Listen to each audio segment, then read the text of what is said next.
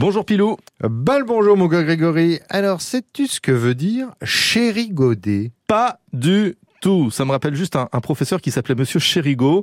Ça me rappelle pas que de bons souvenirs d'ailleurs. Ah Ouais. Ah, toi aussi, t'as été marqué par cette teinte des Oh professeurs. oui. Hein non, non, non. Au contraire, ce verbe-là, on ne demande que ça tout au long de notre vie. Allez, essaye de deviner si tu décomposes un petit peu le mot. Bah, il y a chéri euh, dedans. Est-ce que ça serait pas en lien avec le verbe chérir? Alors oui, tu peux te dire ça déjà pour t'en rappeler.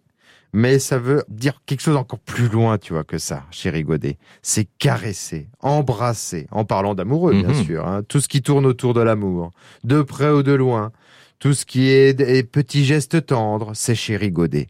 Bref, tout ce qui est fleur bleue, quoi. Mais alors les personnes amoureuses, ceux qui font que de chérigoder, on les appelle comment?